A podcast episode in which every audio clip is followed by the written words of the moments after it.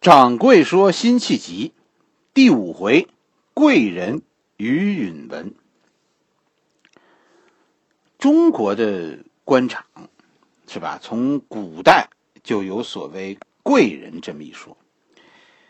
大体上，我跟你说，这种说法呀，就是说你要想在官场上取得成功，自己的才能和贵人相帮，缺一不可。”所以一般都说你别着急，是吧？因为才能你靠学，你需要不断的学习提高自己，那就成了。而贵人呢？贵人靠等，每个人都有属于自己的贵人，等他出现，自然你的机会就来了。还真是，我跟你说这件事儿啊，不服不成。很多大人物，你看历史，都是有贵人相帮。没有贵人，你一生上蹿下跳，到头来，那都是别人的笑话。何为贵人呢？我还真的想过这件事，也关注过一些啊成功者。何为贵人？组织，组织就是你的贵人。在中国，你不是一个人在奋斗。在官场上，尤其是你成功的原因，很大一部分是因为你加入到一个组织当中。所谓遇到贵人，在官场其实常常就是被这个组织所接纳。辛弃疾的人生确实是和几个贵人绑在一起的。一六二年，咱们讲了是吧？二十三岁的辛弃疾被任命为江阴签判。用辛弃疾自己的话来说呢，就是这段时间呢叫做官闲心定，啊，但是有自己人生经历的人会知道这四个字背后“官闲心定”，恐怕背后是深深的无奈。一六二年可是发生了很多大事的一年，任命辛弃疾官职的这个宋朝皇帝是宋高宗赵构。据说啊，当完颜亮。当时大举入侵的时候，咱们这位宋高宗赵构老毛病又犯了，赵构受到了很深的刺激，所以在这一年一六二年的晚些时候，赵构宣布退位，来他的儿子宋孝宗继位。赵构的人生啊，大家可以去听我讲的那个《岳飞传》，这个皇帝其实当的也不容易。是吧？很多人嘲笑他的胆小，但是没有他就没有南宋，南宋得以存在，完全是因为这个赵构。当然，是吧？这都说是一种畸形的方式。所以，南宋的朝廷的水啊很深，可怕的地方就在于皇帝嘴里没真话，不是不想说，是不能说。所以从赵构开始，南宋坑了很多人。你比如咱们讲过的中兴四将，是吧？就是岳飞那一帮人。赵构是一个喊了一辈子抗战，满脸写的全是委屈，但是他用岳飞的生命换来二十年的和平。他的继任者宋孝宗也是一个喊了几乎一辈子抗战的人，但是他上任第二年就和金国签了合约，然后是三十年的和平。看这些政治领袖，其实真的那句话，现在咱们常说的那句话非常对，就是不但要听其言，一定要观其行。我认为这个宋孝宗就是带有很大欺骗性的皇帝，他说的和他做的完全是两码事，这种言行上的反差可就坑了年轻的辛弃疾了。南宋实际上是一个怕自己人比怕金人更甚的国家，南宋皇帝心里很清楚自己的地位，金人不过是来要钱的。但是自己手下这帮军人是要自己命的。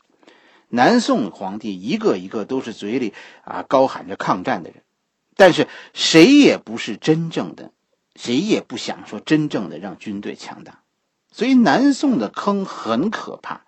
你说咱们咱们一般情况下啊，咱们给人打工，是吧？我们给人打工的，我们跟着领导喊这。这总是不错吧？但是偏偏在南宋，当领导高喊说我们要殊死抗战的时候，你要跟着喊说我要强军，完了你就犯了大忌讳了。当领导喊抗战的时候，真正那些聪明的人喊什么呢？喊和谈。皇帝会在会场上当着众人把你骂得狗血淋头，但是你不用担心，第二天，哎，大家会惊奇的发现你升官了，因为你喊出了皇帝的心里话，承担了皇帝不愿意承担的骂，升你官那是补偿你。秦桧就是这样一个例子。皇帝也是看透了，说只有高喊抗战，才能凝聚人心；但是只有和谈，这个江山才属于你。辛弃疾明白这个吗？显然是不明白。高宗皇帝退位以后，新上任的是孝宗皇帝宋孝宗。一上台，宋孝宗就发表了一个高调的演讲。是吧？鼓励将士们，我要北伐，要收复失地，啊，要洗雪国耻，并且呢，宋孝宗为了证明自己的话，这孝宗皇帝一上台就做了一件很出格的事情。他爸爸没死呢，但是他就给岳飞平反了。岳飞一一四二年被害死，一一六二年得到平反，所以所有的人当时都糊涂了。甚至很多人真的认为，南宋的风啊改方向了。甚至咱们以前讲《岳飞传》时候讲过那个特别油滑的张俊，张俊都被忽悠了。张俊是在第二年领兵北伐，历史上称为龙兴北伐。宋军越过边界，就一直打到灵璧到宿州这一线，再往前就是徐州了。但是当金军主力赶到战场的时候，宋军在宿州，应该是扶犁，扶犁在这个地儿战败。涪陵大家应该记得这个地儿吧？以前咱们咱们讲过，是吧？那是去年讲的了。那是那是白居易的老家。南宋的风一下子又又改回来了，是吧？宋孝宗的新政这就算失败了，是吧？幕后退休的宋高宗现在不得不站出来替儿子打圆场。轰轰烈烈的龙兴北伐，最后变成了龙兴合议。龙兴合议的结果就是割地赔款。龙兴合议呀，是历史上一般都认为这是宋朝在军事失败以后签订的一个呃屈辱协议。但是其实呢，你如果细看条文呢，龙兴协议基本上就是对。对这个绍兴和议的一次确认，新皇帝上台表示，过去的事儿我还认。其实这个宋朝向北方民族纳贡，这是有传统的。从北宋开始，宋朝就向辽国有所谓的岁币，是吧？大概一年是呃白银三十万两，当时绢是二十五万，这是一个定数。北宋灭亡以后呢，其实北宋的灭亡，我跟你说，给金国带来了很大的财政冲击。道理很简单，金国那个时候并不是一个会收税、会赚钱的国家。灭掉了北宋，得虽然得到了那么大的国土，但对于金国来说，完全没有办法管理。绍兴和议维持了二十年和平，是吧？绍兴和议认定说，宋向金国称臣，南宋是金的属国。南宋皇帝需要金国册封，同时在经济上是每年二十五万两白银，捐二十五万匹。和而龙兴和议的时候呢，这个数降低了，降到二十万两白银，二十万匹绢，原来是二十五万，现在降到二十万。同时呢，同时原来是向皇是向宋朝皇帝是向金国皇帝称臣。所谓称臣，实际上就是父子，是吧？南宋是儿子，金国是爸爸。现在改善了，不用称臣了，称叔侄。完颜雍是叔叔，是吧？哎，宋孝宗是侄子，这这看着好像好像是好转了，是吗？这不是比原来进步了吗？为什么说龙兴协议说比绍兴协议南宋的损失还要大呢？因为割地。这次割给金国的土地，都是原来的战略要地，尤其在西北。南宋这一次割让了商州和秦州，其实整个南宋现在就剩下一条长江，其他地方都已经无险可守了。龙兴和议，金人给了宋国一个面子，但是实际上已经把南宋的小命死死的捏在手里。很多人就因为这个和议期间这个做事的风格。认定这是宋高宗啊，还在背后管理国家呢。老爸呀，当到宋高宗这个这个份儿上啊，真的是无怨无悔了，是吧？你们就骂吧，都是我这个老糊涂干的。我儿子是抗战的，我是投降派。问题是这个儿子不是亲儿子，是吧？宋高宗受过伤，所以他的儿子都是养子。哎，这对养父子的配合，真的，我跟你说，超过亲儿子，超过亲生父子。对于辛弃疾来说呢，这个龙兴和议啊，也有可喜的地方。为什么呢？那就是金国这回终于正式在协议中同意，不再追索以前金国逃入宋国的人，但是宋作为交换，也同意不再接收新人。逃入宋国，以后逃入的一律遣返。大宋跟你说就是这么，就这么不要脸，这是把北方的汉人再一次推出了门。但是对于辛弃疾来说，这这是一个好消息，是吧？至少以后不会被被遣返了。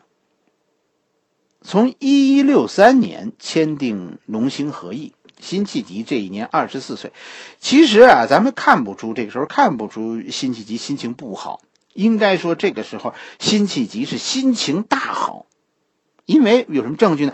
他这一年辛弃疾结婚，他不是做呃江阴签判吗？那这一年辛弃疾在江阴娶了一个女孩。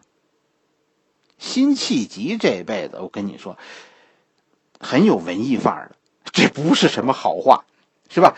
他的词啊，你以后读的时候，你经常会遇到有有叠字儿，哎，一开始呢都不懂，是吧？这这诗什么意思呢？就看着觉得很肉头，后来明白了，这些叠字儿，你要是按照一个女孩的名字去解读，常常可以读懂，有意外的惊喜。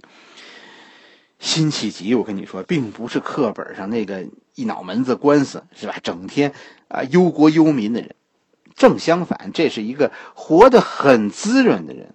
至少这是一个懂得让自己过上富裕、富裕生活、过上舒服生活的人。一六五年，辛弃疾在江阴做做签判的期间，任期满了。一六五年是任期满了，调任广德军任。通判，任期三年。通判按照品级来说不是大官，对吧？他实际上是是管理这个物资运输的这样一个官员。但是通判这个官职呢，其实不一样大，同样都是通办通判，对吧？你你的品级呢，决定于你在哪个地方当通判。有三品的通判，也有辛弃疾这样从七品的通判。就是就比县太爷现在这个辛弃疾还差一级呢。一六五年，辛弃疾调任广德军。其实，辛弃疾是遇到贵人了。辛弃疾不是在南宋一直倒霉的，是吧？有他很顺利的这一段。辛弃疾的遇到的贵人是谁呢？是于允文。于允文这个人的一生，大家应该仔细读读。是吧？这是这是看穿抗金皇帝宋孝宗的一面照妖镜，他把宋孝宗照的是清清楚楚。于允文出名是在一六一年，那个完颜亮不是大举进攻吗？就是这个于允文，他带领一点六一点五万南宋军队在建康击败了金国水军。这一战历史上有名，这叫采石大捷。最终，金国水军全军覆没，死伤多少？这个这个好像没说不清。但是反正金国的战船都沉了，没船你怎么渡江？是吧？那不就是笑话了吗？所以最终于允文立了大功，皇帝就把他派到陕西。金兵那个时候在陕西，当时正闹着呢。谁知道于允文到了陕西，不但击败了金兵，还平定了当时非常混乱的蜀地四川。于允文这就快走上岳飞的老路了。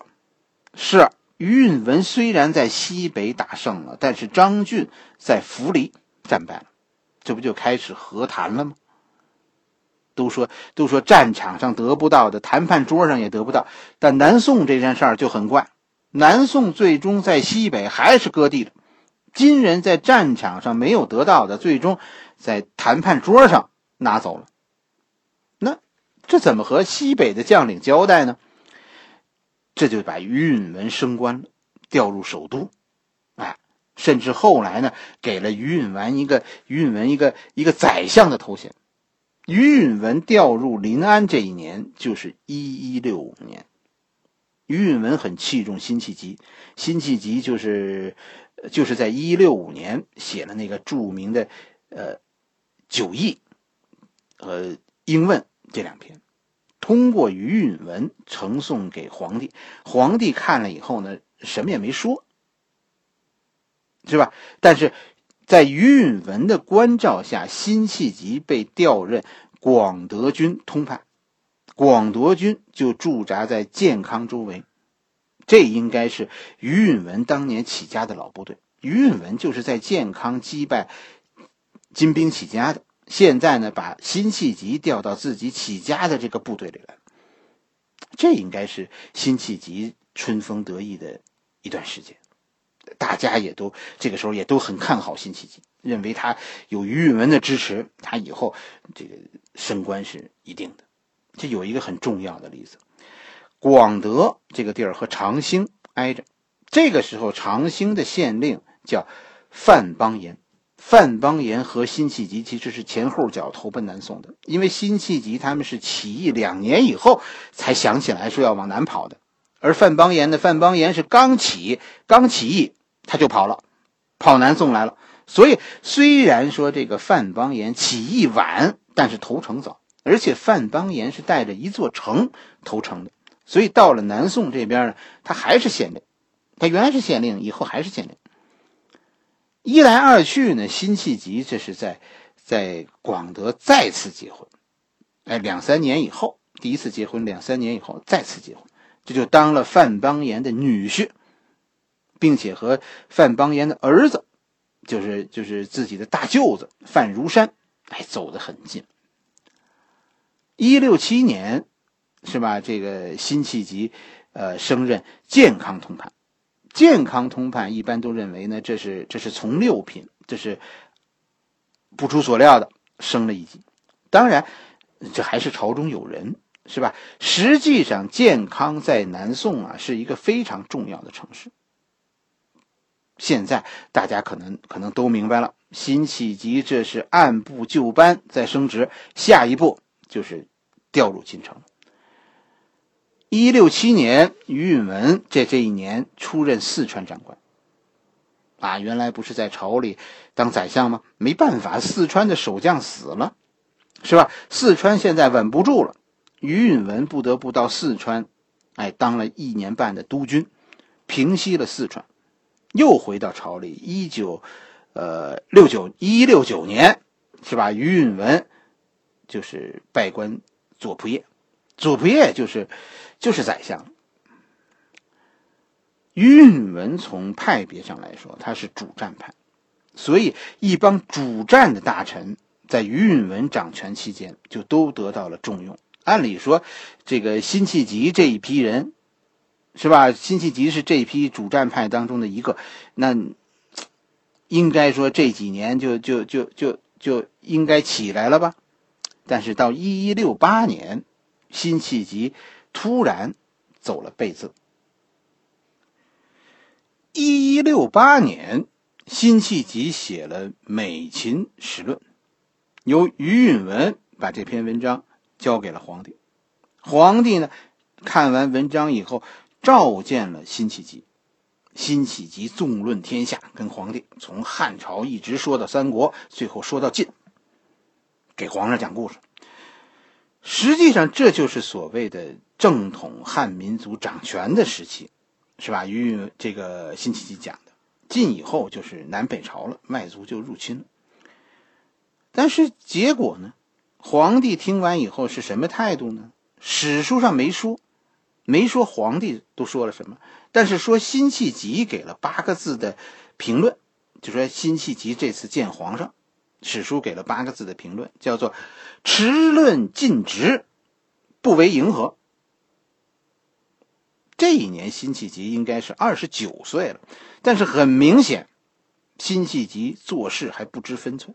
其实，从《美琴时论》上看，辛弃疾的想法都是错的，和皇帝不同。在南宋，爱国无罪，但是别提打仗，主战派，你看历史，善终者少。显然，这个时期的辛弃疾算是一颗政治明星、政治新星，而且从后来辛弃疾的人生轨迹来看，当时的宰相于允文是非常器重辛弃疾的。辛弃疾的所有文章都是交给这位宰相，然后由宰相呈送给皇帝的。当然，于允文这么做其实也是准备成就辛弃疾。皇帝一句话，辛弃疾你不就上来了吗？皇帝的态度，最终其实让于允文看穿了宋孝宗。辛弃疾所说的其实是两个基本的道理，一个是说金国现在确实很强大，是吧？战胜金国不是一夕之功，要打持久战；另一个就是要战胜金国，就必须强军。显然。这不符合皇帝的心意。宋孝宗的心里其实很矛盾。首先，这个军队就是一件让人太操心的事情，强军让人太操心。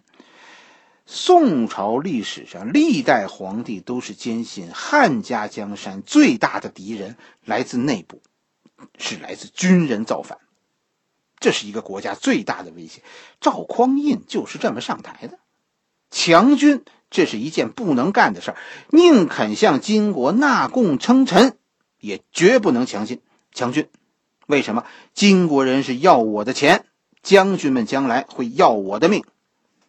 所以，皇帝们心里想说：能速胜啊，对金国作战作战，能速胜就速胜，不能速胜呢，呃，就拉倒了。最不能干的一件事就是没打败金国人。是吧？而搞出一大堆山头，所以你再听辛弃疾的这两句话，多招皇帝烦。一句是要打持久战，另一条要强军。史书上没说，没说皇帝最后什么态度。但是从此以后，皇帝再也没有召见过辛弃疾。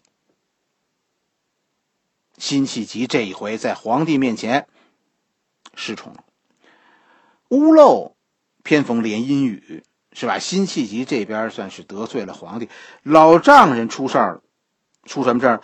老丈人被请去喝咖啡了，虽然最后呢没查出什么来，但是这让大家都出了一身冷汗。大家记，大家记住啊，范老太爷的人生，在南宋，你要是没有贵人，你你就是没事儿，也得时刻准备着被人查。但是。在南宋，如果说你有贵人辅助呢，会怎么样呢？好了，咱们的故事今天就先讲到这里，是吧？下一回我们继续讲。